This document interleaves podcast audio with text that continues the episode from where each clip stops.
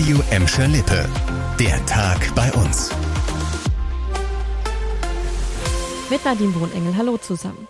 Die Zahl der bestätigten Fälle mit der neuen und besonders ansteckenden Delta-Variante des Coronavirus nimmt zu, auch bei uns. Im Kreis Recklinghausen mit Gladbeck gibt es insgesamt 23 Infektionen mit der neuen Mutation. Vor genau einer Woche waren es noch 15 Fälle. Dabei könnte die Dunkelziffer höher liegen, denn dort werden nur die positiven Tests, die das Deutsche Rote Kreuz im Auftrag des Kreises gemacht hat, auf Varianten untersucht. Die Ergebnisse aus Arztpraxen werden nicht an den Kreis übermittelt. Auch in Bottrop ist die Delta-Variante schon aufgetaucht. Vor wenigen Wochen war eine Familie infiziert. Durch sofortige Quarantäne konnte eine Ausbreitung aber verhindert werden, so die Stadt.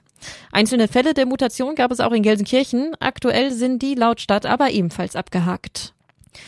Gute Nachrichten für Brautpaare. Ab sofort können an Trauungen im Gladbecker Wasserschloss Wittringen wieder mehr Gäste teilnehmen. Insgesamt sind neben dem Brautpaar zehn Gäste bei den Eheschließungen möglich. Voraussetzung für die Teilnahme der Gäste, sie müssen genesen, getestet oder vollständig geimpft sein.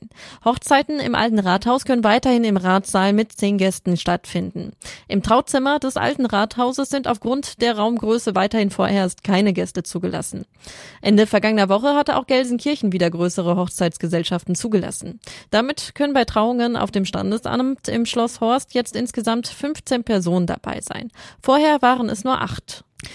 Noch eine gute Nachricht aus Gladbeck. Die beliebte Vogelinsel im Gladbecker Schlosspark Wittringen öffnet nach der Corona-Zwangspause wieder. Besucher müssen sich vorher im Museum anmelden und dort ihre Kontaktdaten angeben. Die Besucher bekommen dann einen Schlüssel und müssen einen Pfand hinterlassen. Maximal 15 Menschen dürfen wegen der Corona-Pandemie gleichzeitig auf die Insel und die 240 Vögel beobachten. Größere Gruppen, beispielsweise von Kindergärten, müssen vorher einen Termin machen. Die 3Gs, getestet, genesen oder geimpft, gelten auch für alle, die im Hallenbad schwimmen möchten. Darauf weist die Stadt Bottrop jetzt noch einmal hin. Aufgrund der Corona-Regeln ist der Sport- und Bäderbetrieb dazu verpflichtet, sich Nachweise der Besucher zeigen zu lassen. Laut Stadt hat es in den vergangenen Tagen immer wieder Diskussionen deshalb gegeben. Im Bottropper Stenkopfbad ist das Schwimmen ohne Nachweis möglich. Die Stadt bittet allerdings vorab um eine telefonische Anmeldung. Aktuell dürfen maximal 1000 Badegäste in das Freibad. In den beiden Freibädern in Gelsenkirchen kommen Schwimmer nur noch mit Online-Ticket rein.